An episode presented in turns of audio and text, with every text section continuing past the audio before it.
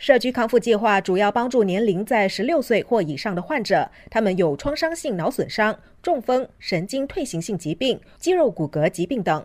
五十一岁的王丽荣是其中一名受益者。他在二零一六年不幸中风，出院后接受居家护理服务。他积极接受治疗后，目前已经可以在协助下行走。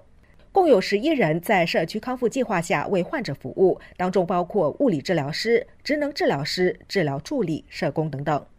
陈笃生医院首席物理治疗师吴泽芳指出，社区康复计划秉持着帮助贫困群体的理念。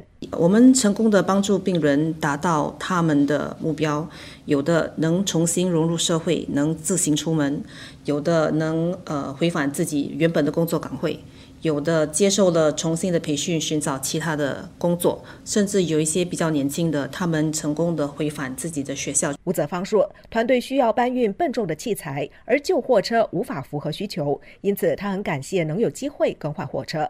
非常旧的一个 van，那个 van 是没有那个电动的那个 hydraulic lift，的所以你你要是有看过站立架，你要是有看过电动轮椅，他们都是很很大很重的。